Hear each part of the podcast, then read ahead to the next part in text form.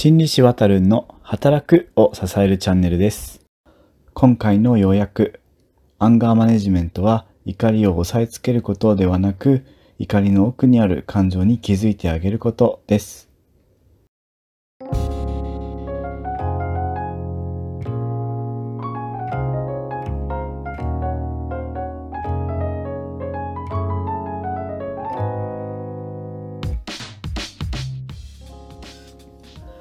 皆さん、一週間お疲れ様でした。公認心理師、臨床心理師の渡るんと申します。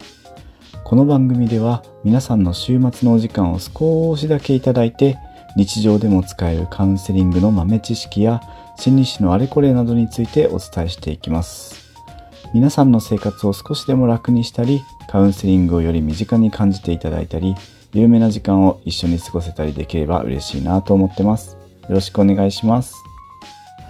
今日のテーマは5分ちょっとでわかるアンガーマネジメントということでアンガーマネジメントというものの中でも僕が大事だなと思うことについてかいつまんでわかりやすく説明しようと思います。まずアンガーマネジメントというのは1970年代にアメリカで生まれた怒りという感情と上手に付き合って人間関係を円滑にするための心理教育心理トレーニングのことを言います。全く起こらないということを目標にしているのではなくて起こる必要になる時には上手に起こって起こる必要のない時には起こらないということを目標にしています。ところで皆さん最近起こったことはありますでしょうか？僕はですねあの実はずっとポケモン GO をやってるんですけれどもあのまた最近レアなポケモンを逃してですね、えーちょっと怒りました。はい。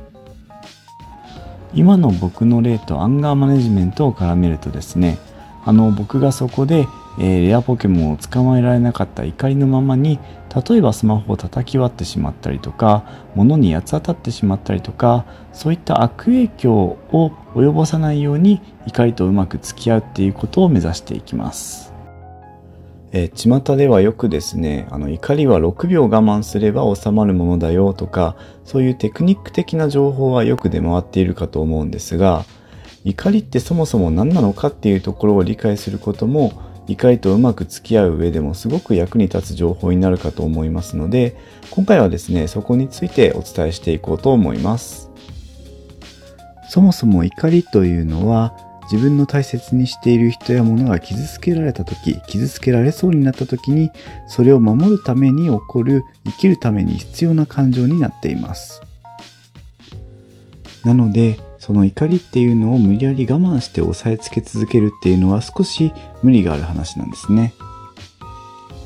そしてその大切なものっていうのはですね自分の期待とか価値観とかそういったものも、え人間には含まれてくるわけですね。さっきの僕のポケモン GO の話を例にとると伝説のポケモンを捕まえたいっていう期待を裏切られた悲しみや残念さっていうのが裏の感情としてありそうです。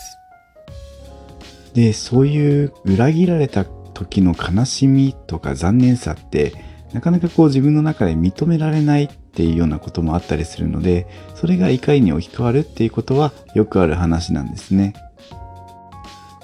他の例としてはですねあの怒ってたらなぜだか知らないけれども涙が出てきたっていうようなこともあるかと思うんですがそれもおそらく何かの悲しみっていうところが怒りの裏に隠れてたりするかもしれないですね。今お話ししたみたいにですね怒りというのはその裏に別の何かしらの感情があると言われています。でこれを僕らは怒りとは二次感情であるといつも説明しています。なかなか怒りの裏にある背景というのを自分が自覚するのはすごく難しいことなんですけれどもそれを自覚することでですねああ自分はこれを期待していたんだなとかこれを失って悲しいんだなとかそういう腑に落ちる感覚に至ることが多いんですね。そこで怒りが収まってくれるというか。それでやっぱり怒りを押さえつけたりとか我慢したり蓋をしたりっていうのをしていると自分の怒りの裏にある気持ちっていうのにやっぱり気づけないんですねなのでもし、え最近このことについてすごい怒ってるんだよなとかもし気になる怒りがある方がいらしたらですね、あの、その怒りにある何かしらの感情、期待とか悲しみとか、えー、そういったところをですね、掘り下げて見ていっていただけるといいかなと思います。例えばですね、自分はその人に何を期待していたんだろうとか、どんなところを傷つけられたんだろうとかですかね。皆さん今回のお話はいかがでしたでしょうか？あの、日々生きていればムカつくことって結構あるかと思いますので、まあ、少しでもですね、このお話を聞いて、ムカつくことにとらわれない時間とかをゆっくり過ごしていただければなぁなんて思っています。では今回はここまでご視聴ありがとうございました。